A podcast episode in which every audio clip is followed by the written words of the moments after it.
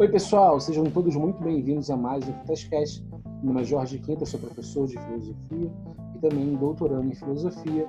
E eu criei esse podcast, o Quintascast, para falar um pouco mais sobre filosofia, sociedade, ciência, arte, religião, etc.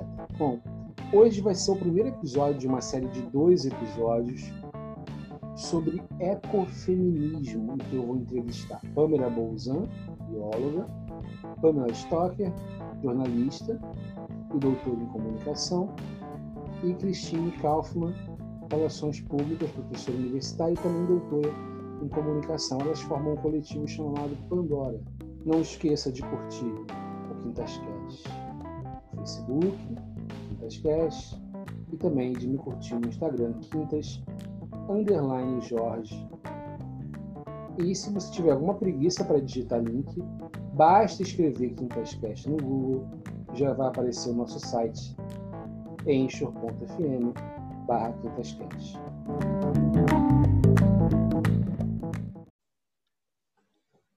Oi, tudo bem, pessoal? Estou aqui com três integrantes do coletivo Pandora Ecofeminista, né? que é a Pamela Stocker, a Christine Kaufmann e a Pamela Bolzan. Tudo bem com vocês? Tudo ótimo. Tudo. Boa noite. Boa noite. Certo. Bom, obrigado uh, vocês terem aceito conversar comigo aqui, né?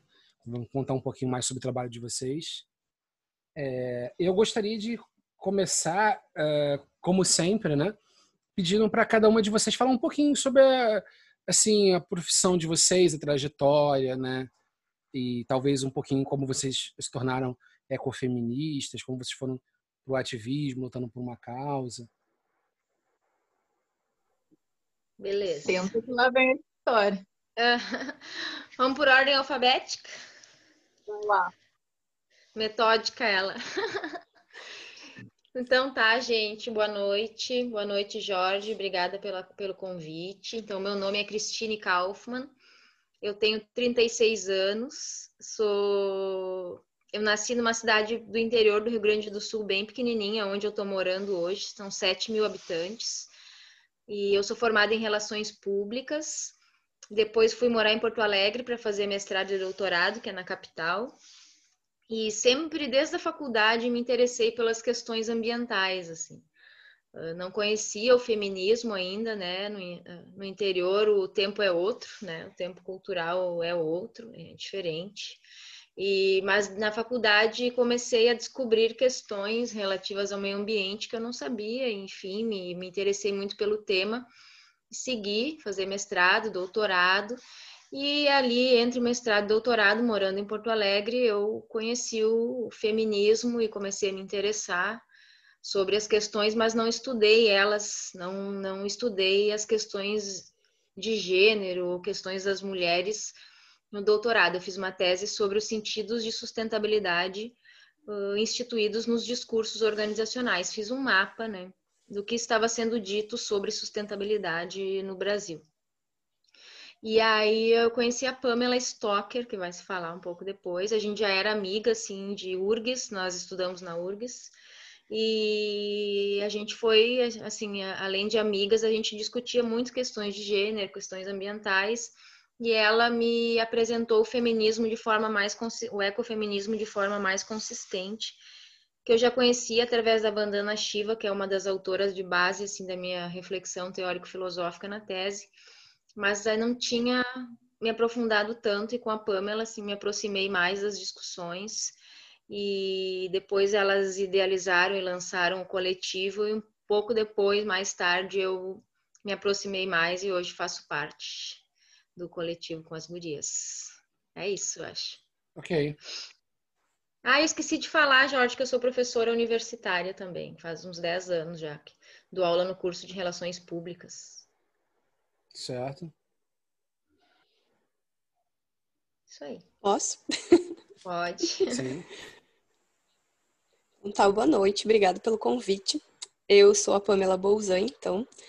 Eu sou formada em Ciências Biológicas. Eu me formei uh, na região da Campanha, aqui do Rio Grande do Sul, pela Unipampa. Uh, depois eu acabei vindo morar em Porto Alegre, conheci a PAN. Junto com a PAN, a gente discutia bastante sobre as questões de veganismo. Uh, que nem a, a Cristine, o, as questões de meio ambiente, elas vieram muito antes. Depois veio o veganismo e o feminismo foi, a última coisa que chegou até mim. A PAN ajudou a esclarecer muitas coisas, a gente começou a conversar sobre isso. Nós decidimos uh, unir forças e começar a Pandora. A partir daí começaram a, os, os, todos os atravessamentos né, das discussões, entrou o ecofeminismo.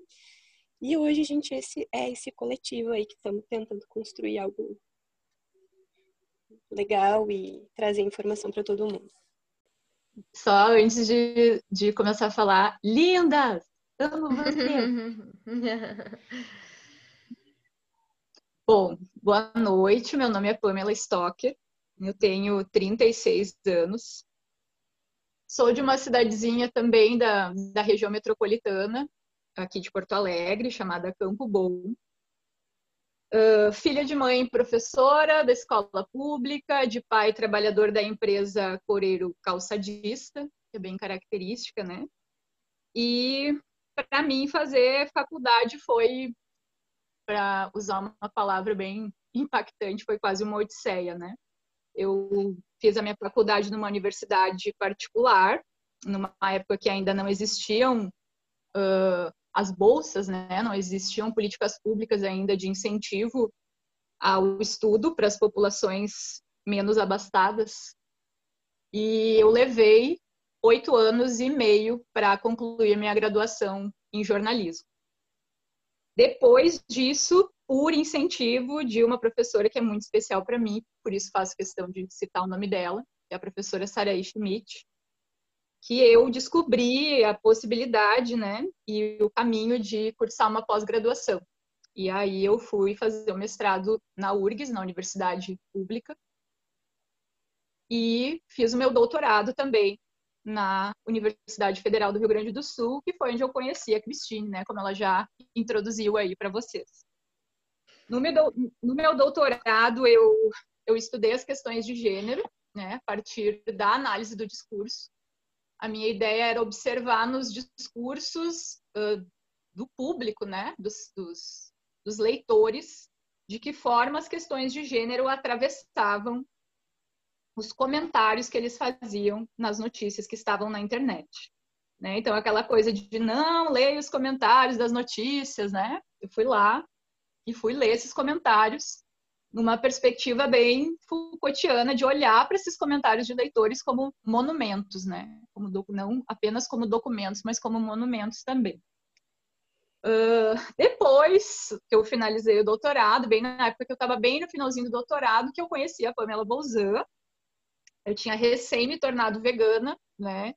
Que aí foi outra coisa. Então, para mim, primeiro surgiu o feminismo a partir da minha trajetória teórica estudando gênero e também da minha militância, né? Durante todo o doutorado, eu participei de um coletivo chamado GEMES, que tratava de questões de gênero e sexualidade na mídia. Né? Então, a minha trajetória ela teve tanto na militância quanto na, na parte acadêmica. O gênero estava incidindo fortemente, ali eu já me considerava feminista antes de mais nada e sempre me interessei por questões ambientais, mas acredito que depois dessa decisão de, de me tornar vegana, é que elas começaram a atuar mais fortemente. Né? Passaram a ter uma importância maior para mim, eu fui buscar mais informações. E aí que a gente se reaproximou também, eu e a Cristine.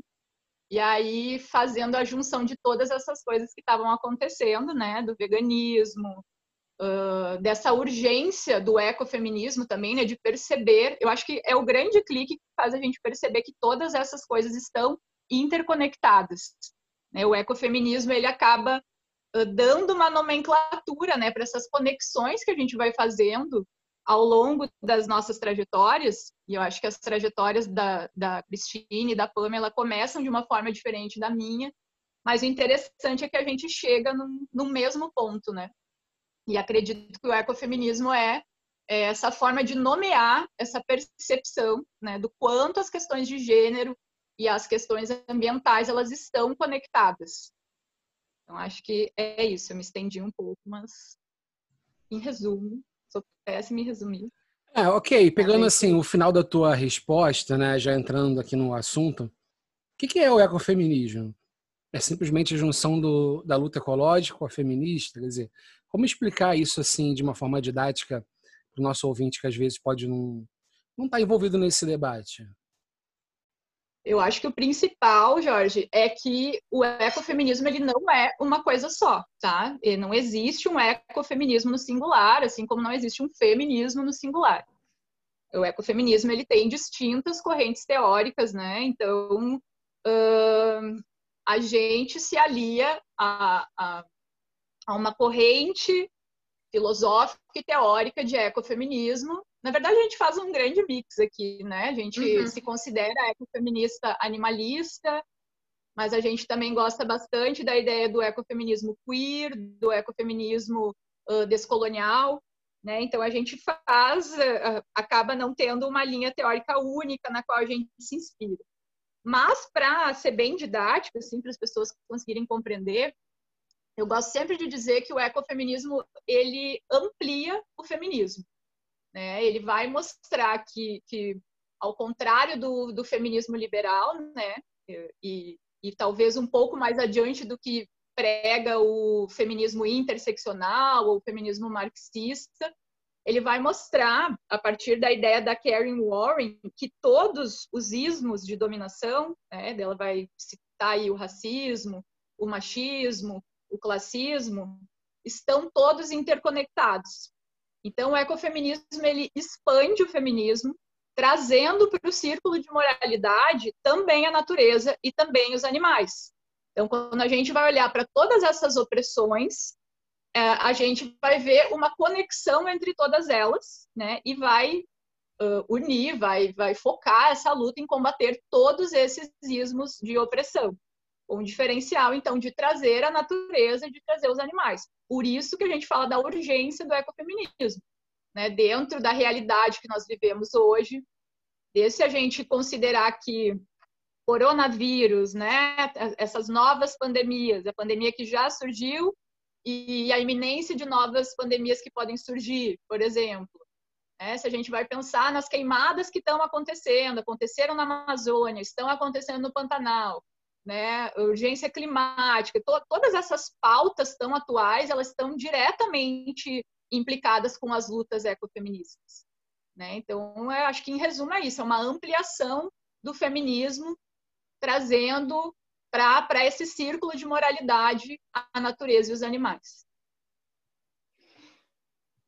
E se eu puder complementar, enquanto que a Pamela falava, é, é importante a gente perceber que nesses ismos uh, a violência, né, ou a opressão, a dominação, o extermínio, uh, formas de subjugar, eles se estendem, né, para além das mulheres, mulheres brancas e não brancas, ou para as crianças, né, ela se estende também ao, aos animais não só os animais que são consumidos, mas também animais explorados para o trabalho, usados, né, como até usados ainda, que nem em cidades aqui, aqui do Rio Grande do Sul, no interior, ainda são usados como modo de subsistência, né?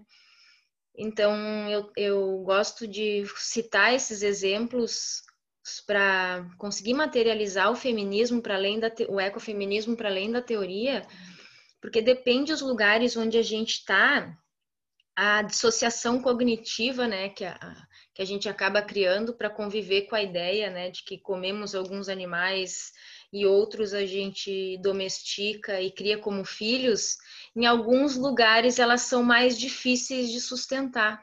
Por exemplo, o lugar aqui onde eu estou morando agora, que eu brinco que eu sou a única vegana da cidade, com certeza a única ecofeminista, mas é uma grande, uma experiência muito rica porque é um lugar de qualidade de vida imensa, que tem muito verde, é muito. Eu saí da capital, mas ao mesmo tempo a gente está acompanhando uma família em que as questões do ecofeminismo, né, ou essa essa preocupação com todos os o sistema de exploração e dominação que se desdobra para além das relações da espécie, né?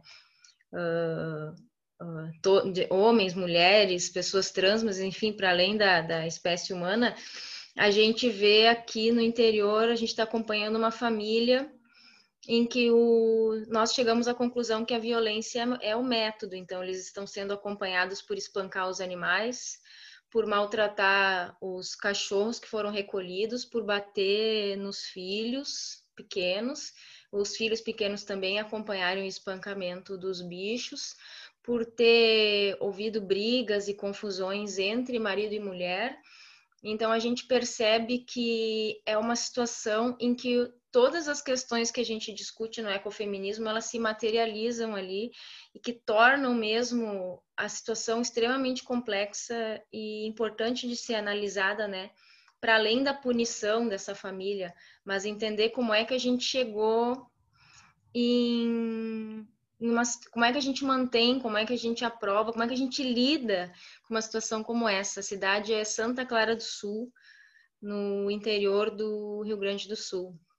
É uma cidade bem pequena, 7 mil habitantes, de colonização alemã. Então a gente vê todas essas complexidades juntas ainda, né? Ah, então tu é uma vegana que sai da capital, né, da bolha vegana, que a gente brinca, depois a gente pode falar um pouco sobre isso, a bolha feminista vegana, que é um lugar super confortável para nós, e aí eu chego num lugar que é o lugar de, onde eu nasci, e tudo aquilo que eu estudo e tento materializar em exemplos para explicar para as pessoas o que é o ecofeminismo e por que, que eu me identifico, eu estou vivendo na prática aqui, né? E com, com seres humanos, com pessoas que são resultado de uma construção social. E é, é tipo assim, bem-vinda aos problemas do mundo, aos problemas do mundo todos reunidos em uma família só. Então, acho que o ecofeminismo também ajuda a fazer essa leitura, sabe? De, dessa situação, assim, conseguir ler também com, com sensibilidade, com cuidado, né? Como a gente chegou até uma situação como essa e por aí vai. Para sair um pouco da teoria, eu quis contar um pouco dessa, dessas histórias que a gente vive aqui no Sul. Agora, eu fiquei pensando aqui, né? Me parece que é possível, por exemplo, imaginar esses dois conceitos, feminismo e ecologia, separados também. Porque, por exemplo, se a gente pensar nos Yanomamis, né? os Yanomamis vivem numa, numa situação de muito mais equilíbrio com a natureza né? do que a nossa sociedade, mas eles mantêm papéis é, tradicionais, tradicionais do tradicional deles, né? de gênero, muito fortes. Né? O homem é o caçador e a mulher tem todo uma, um, um trabalho doméstico na tribo. Como é que vocês é, veem isso? Assim? Eu acho que é, é bem importante pensar que o ecofeminismo ele não, a gente não pensa ele num sentido tão local e específico. Primeiro, eu acho que do ponto de vista teórico questiona um capitalismo, uma cultura ocidental, né, que, né, do capitalismo branco colonizador. Eu acho que é vai nessa mais nessa estrutura, né, e nessas dinâmicas de, de dominação e exploração. E para as questões locais, tribais, de culturas específicas, eu, particularmente, é uma opinião muito pessoal, assim, né? Uh, por isso que a gente fala de ecofeminismos, e a primeira coisa é o exercício da escuta e o cuidado, né, no, no julgamento de práticas culturais, inclusive que não estão nem dentro dessa dinâmica de exploração e dominação, aliás, são vítimas, eu diria, né? ainda que não são individualmente vítimas, mas assim são alvo desse sistema de exploração e dominação que é o, o capitalista branco colonizador. Então eu não, eu não faria uma leitura julgadora dos lugares que os homens e, e mulheres ocupam na cultura Yanomami, assim como a gente brinca, né? E já criticou muitas vezes pessoas veganas criticando indígenas por se alimentarem de peixe, né? Eu acho que a gente tem que ter esse cuidado para não ver a, a, filosofia ecofeminista como uma como um guia, né, um código de conduta, uma política de como existir no mundo. E na, pelo, na minha opinião, do que eu leio, do que eu estudo, é antes eu, eu ovacionaria né, culturas indígenas e dos povos originários e o meu, o meu foco de crítica mesmo não estaria aí, não está aí, está no, né, no capitalismo neoliberal, né, na, na opressão, na dominação causada por esse essa persona homem branco colonizador, né, europeu. Mas por aí eu acho.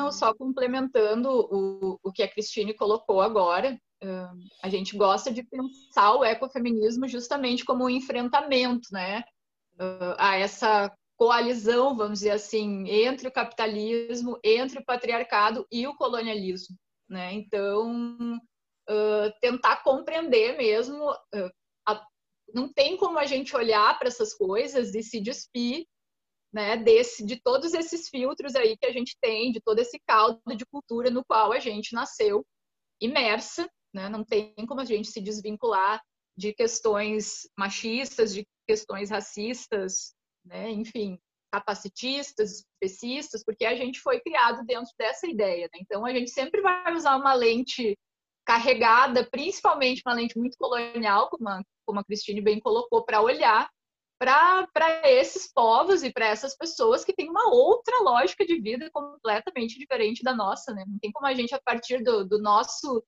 pedestal aqui olhar para essas pessoas e julgá-las, ou talvez seja bastante difícil a gente chegar próximo a compreender o, o, que se passa ali, sendo que elas têm uma, uma ideia, né, uma circularidade de vida, uma ideia, uma, uma visão completamente diferente da nossa, né, que é urbana, que é colonial, que é tudo aquilo que a gente sempre conversa. Mas penso que o importante e, e aí tem uma contribuição bem legal da ética, né, nessa parte, que acho que vale a pena a gente conversar também sobre a ética sensível ao cuidado e essa ideia de posicionalidade do sujeito, né, de contextualidade também. Sempre quando a gente vai olhar para as questões, são dois, dois eixos muito importantes. Né? Então, da, da onde esse sujeito está falando, qual é a cultura, da onde isso está vindo, e aí a gente conseguir fazer, lançar o olhar, né, para esses povos tão diferentes, para essas culturas tão diferentes das nossas. Então, isso não é uma característica apenas da ética do cuidado, né?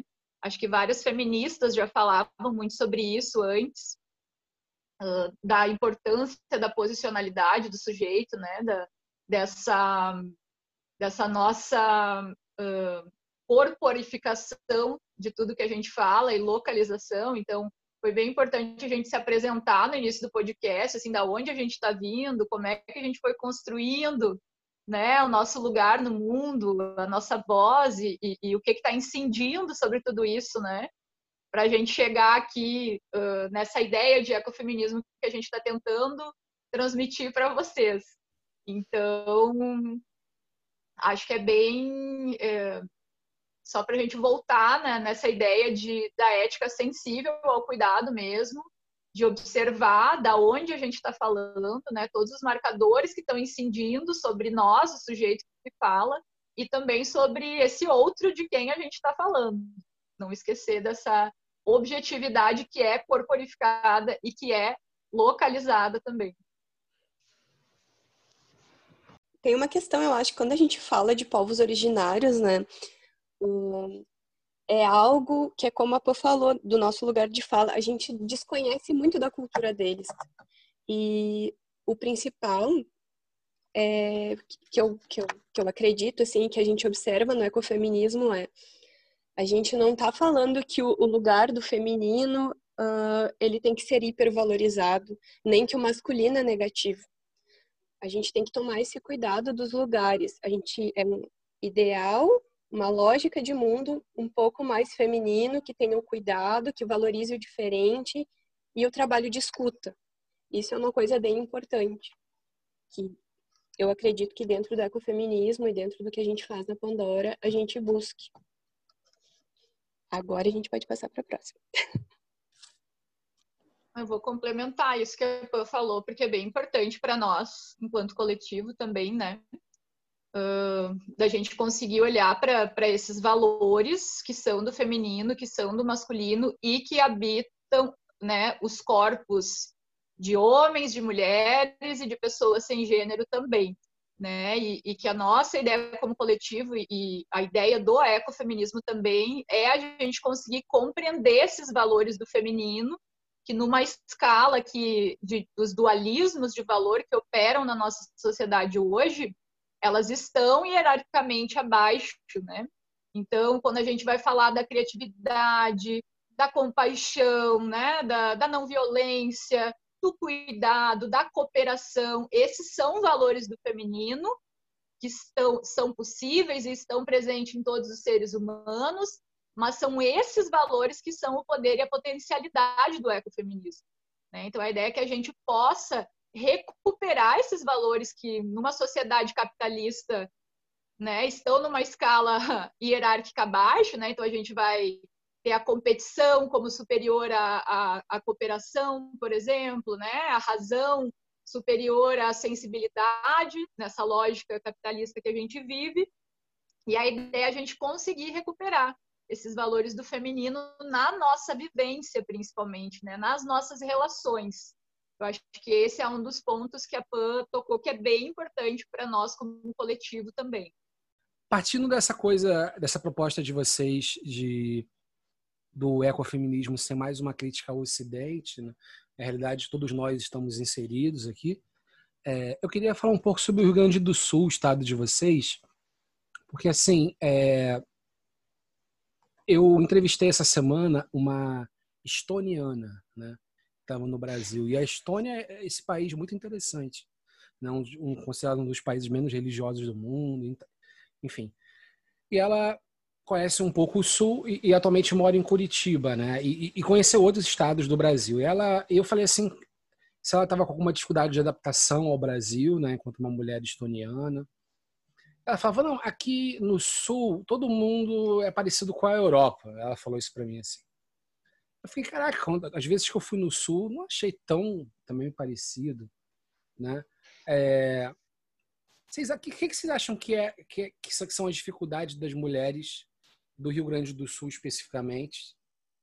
É, é diferente do resto do Brasil. Tem, vocês, falam, vocês falam muito sobre experiências de cidades pequenas que a gente sabe que no Rio, no Rio Grande do Sul estão ligadas a, a, a muitas vezes a, a, latifúndios, né? Como é que é, como é, que é essa coisa assim para vocês? É, existe uma, uma luta mais forte para vocês quanto mulheres do Rio Grande do Sul? uma luta mais forte em relação ao que, Jorge? Eu quero dizer assim, uma pauta, entendeu? Que vocês acham que é, que é, que é, que é mais importante, enfim. Porque, por exemplo, no Rio de Janeiro, a pauta, talvez a pauta racial seja muito importante, né? É, a gente, todo, toda semana, por exemplo, uma, uma, uma criança negra morre, morta pela polícia no Rio de Janeiro. Né? A gente tem muito isso, né? Qual seria, será que vocês podem pensar numa pauta, assim, é, e essas experiências de cidades pequenas que vocês falaram, como é que é, é, é a mulher ser feminista numa cidade pequena, entendeu? Como ela vai expressar isso? Eu acho que não tem como a gente hierarquizar essas pautas, né? E, e, e, falar aqui por nós o que seria mais importante ou mais difícil, porque essas pautas, elas, como já falamos no início, elas estão todas interligadas, né? Eu acho que o exemplo que a Cristine trouxe ali dessa situação do interior, né?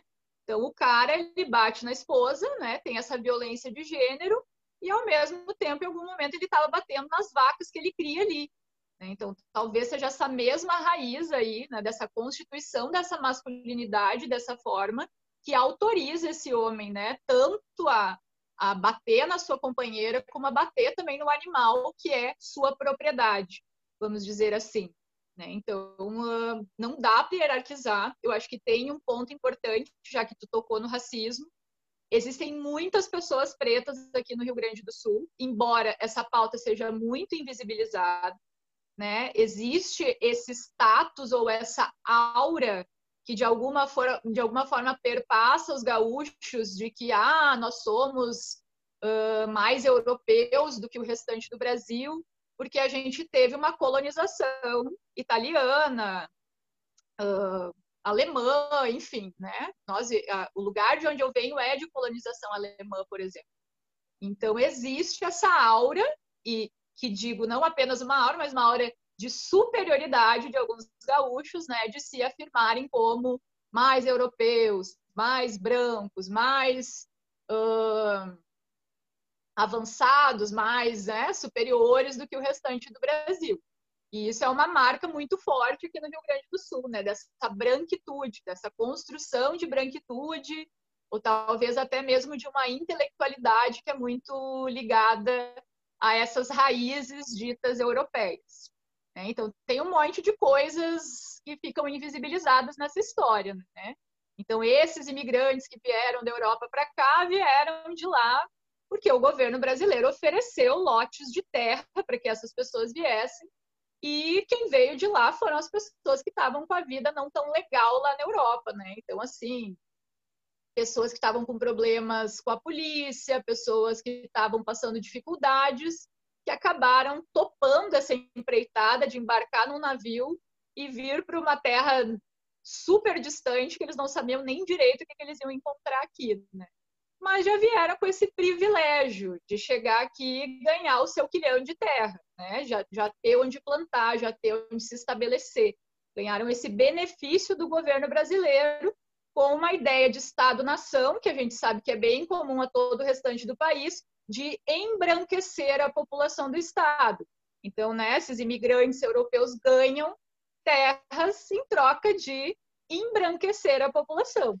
E se ignora toda a população indígena que já havia aqui, né, todo, todo o histórico da população indígena que já habitava o Rio Grande do Sul. Ele, nós, agora, no dia 20 de setembro, comemora-se aqui no estado do Rio Grande do Sul a, a Revolução Farroupilha, né, como chamam, e a gente tem uma invisibilização total da pauta indígena, da pauta racial como um todo, né, dos combatentes negros que, que estavam batalhando na Guerra dos Farrapos e foram exterminados por uma traição ali dos generais brancos. A gente tem uma invisibilização da pauta das mulheres, né? Então, a mulher na cultura gaúcha, que é essa cultura inventada aqui no Rio Grande do Sul, é a prenda, que é construída em relação à imagem do homem, que é construída como uma mulher que está aqui para servir o homem, né? Ser uh, recatada, ser eh, existe toda uma tradição escrita, inclusive, né? É uma coisa bem interessante que ali nos anos 60 se inventou toda essa tradição e ela foi colocada no papel. Então, como uma prenda deveria se vestir, como ela deveria se comportar. Né? Então, ao meu ver, não existe uma hierarquização dessas pautas. Existe sim uma invisibilização em diferentes níveis aí tanto da história das mulheres, tanto da história dos negros, indígenas, né, e, e, as outras minorias aí, quando a gente vai pensar na história do Rio Grande do Sul. É, eu falo assim, não uma hierarquização, mas assim, existem pautas que me parecem muito urgentes, por exemplo, a pauta da, do aborto, né? A gente teve aquele caso da menina de 10 anos, a pauta do aborto nos principais grupos, assim, colocam como uma pauta urgente. Ainda mais porque o Brasil está sozinho nessa, né? Praticamente todos os países já legalizaram o aborto. Né? Então, eu digo assim, parece que tem algumas pautas que... A pauta da violência contra a mulher, né? Que tem esses dados estatísticos, que a cada X minutos uma mulher é espancada no Brasil. Então, tem algumas... Quero dizer assim, tem algumas pautas que, digamos assim, saltam aos olhos, entendeu? Sim. Sim, eu acho que, uh, complementando o que a Pan está falando, eu acho que, na verdade, o que a gente está fazendo aqui, nós três também, como mulheres brancas, com alguns privilégios, né, além da cor, mas, né, acesso a, a, a elite intelectual, doutorado, mesmo a duras penas, nós fizemos isso, enfim, a gente tem consciência do lugar de onde a gente está falando. E como nós também viemos de regiões mais interioranas, ou que nem a Pamela Bolzan da campanha, que tem, tem características muito específicas né, da, da tradição, da cultura gaúcha, a gente, na verdade, faz um esforço, eu diria até descomunal, assim, de pensar estratégias de diálogo com essa região interiorana ou mais periférica no sentido territorial do estado. Porque o que acontece, né? Inclusive tu falou da questão racial.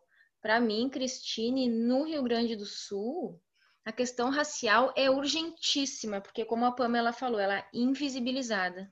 Né? Por exemplo, as questões de religiões de matriz africana. No Rio Grande do Sul, nos estados que tem a cidade de Alvorada é a cidade que mais tem uh, terreiros, onde mais né, se cultua ou, os orixás, enfim, se cultua a religião de matriz africana, e um estado altamente racista, né? um estado que inclusive uh, contribuiu uh, fortemente para a eleição do, do nosso presidente. Então, do nosso antepresidente, gostaria de deixar registrado.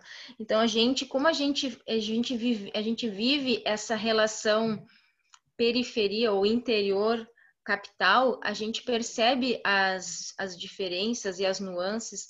Então, quando eu digo que eu estou numa cidade de 7 mil habitantes no interior do Rio Grande do Sul, uma cidade onde eu nasci, mas assim, digamos assim, fui, fui beber outras experiências, outras fontes na capital, onde a gente vê outras dinâmicas acontecendo, e, e aí eu volto para o interior e percebo que o meu conhecimento, a minha aptidão para propor ou para pensar estratégias de transformação, ela é limitada se eu não fizer esse exercício de escuta e de percepção e de observação nesse lugar que é do ponto de vista do conhecimento, né, ou das discussões assim que estão mais na agenda, é um lugar também invisibilizado. A sensação que eu tenho é que tá tudo assim, o núcleo, né, a, a, a região, a capital, enfim, é como deve ser, como deve não, como é em outros lugares, o centro do conhecimento, da, da, da transformação cultural, social, tá? Nas cidades maiores, nas capitais, e a gente volta para o interior e como se estivesse voltando no tempo. Daí eu fico me perguntando, tá, mas então eu só vou investir em, e problematizar questões relativas aos ecofeminismos na, nos grandes centros, né, nos grandes centros urbanos, na universidade, nas universidades, né, e, e o que, que eu faço com essas regiões do interior, por exemplo, aqui, aqui em Santa Clara do Sul, uh, não tem pessoas em situação de rua. Não, é uma questão que aqui que é, não, não se discute ainda, né? Não, uh, as questões raciais também é, é, muito difícil entrar. A gente tem que pensar em pedagogias próprias, né? As questões uh, do feminismo, as questões de gênero também, né? A, a moral judaico-cristã ainda é muito presente o discurso uh, do Bolsonaro, dos bolsonaristas, ele tem uma entrada aqui, porque já existia antes um solo fértil, né? Ele existe. Então a gente fala muito das questões locais do Estado, uh, não mais porque a gente tem problemas que a gente precisa discutir justamente porque eco, os ecofeminismos e nem os feminismos, a gente tem que lutar contra as, a, a, essas perspectivas muito universalistas, né? Que a gente dá uma ideia de que tudo funciona para tudo e daí a gente volta para as nossas cidades de origem e a gente precisa quase que começar do zero, né? Principalmente porque na nossa sociedade o exercício da escuta, né, e do cuidado, da sensibilidade para quem ainda uh, vive dinâmicas que é, questionáveis como essa aqui que eu falei para vocês, né, da agressão em todas as frentes, a gente precisa exercitar a escuta e a sensibilidade para primeiro entender o que minimamente o que está acontecendo, para depois conseguir pensar onde o conhecimento e a experiência que a gente adquiriu pode ter alguma alguma utilidade. Assim. Então a gente fala muito da relação interior centro justamente porque a gente a gente percebe a dificuldade de sair das bolhas, né? Sair da bolha vegana, sair da bolha feminista, sair da bolha ecofeminista, que ainda é, eu diria, menor. Então, é um esforço que a gente faz de, de conseguir pluralizar esse conhecimento sem, sem que ele seja só judicativo, né? Sem que não seja o ecofeminismo não acabe sendo um juízo de valor sobre quem, né? Que o ecofeminismo não deslize aí até para algumas ideias meio de superioridade, muitas vezes até supremacistas, né? De que algumas pessoas por terem determinadas práticas são melhores do que outras. Então acho que a gente fala muito do interior por, por conta disso, assim, porque eu preciso reaprender a linguagem do interior para conseguir uh, problematizar de maneira mais adequada o que está acontecendo aqui. Daí começar a pensar em processos de sensibilização e mobilização e, quem sabe, mudança, né? Acho que é por aí. Bom, pessoal, por enquanto vamos ficar por aqui. Acompanhe a segunda parte, continuação do nosso debate na semana que vem. Muito obrigado você que ouviu até aqui.